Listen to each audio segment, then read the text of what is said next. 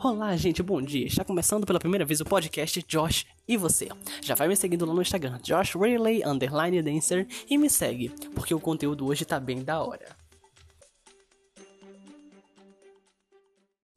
E é o seguinte, galera, a pergunta que não é calar. Como o nosso tema de hoje era amor online, tem aquela questão: existe traição no amor online? Bom, gente, é óbvio que existe, né? Mas depende muito das pessoas. Mas como assim depende das pessoas? Depende. Se, por exemplo, eu começar a stalkear alguém e começar a curtir fotos, curtir, comentar coisas muito íntimas, isso aí já pode ser considerado uma traição, né? A gente não pode esquecer também de que tem aquelas pessoas que começam a bater papinho com outras pessoas, trocar nudes com outras pessoas, etc. Eu tenho que usar essa linguagem porque eu tenho que ser bem direto, né?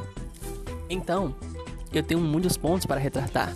Um dos pontos é as pessoas começarem a comentar fotos das outras pessoas, coisas íntimas, dizer que eu te amo, que não sei o que. Bom, isso daí, gente, é algo íntimo que a gente poderia dizer só para quem a gente realmente está namorando, né? Então, se a gente tá com alguém online, eu creio que a gente deveria estar tá dando disponibilidade só para aquela pessoa para ficar com esse tipo de comentário, não saindo por aí comentando fotos de todo mundo.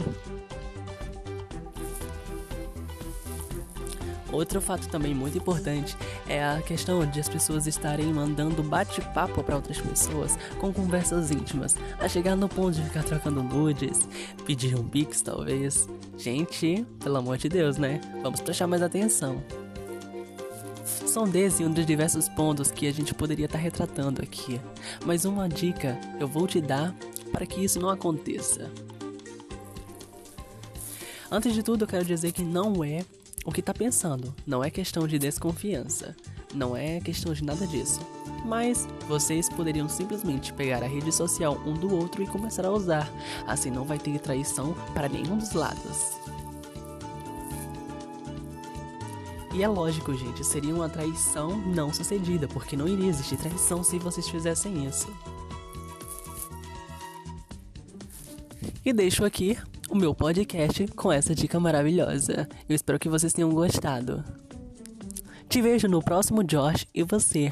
Beijos e não se esquece de me seguir lá no Instagram, hein?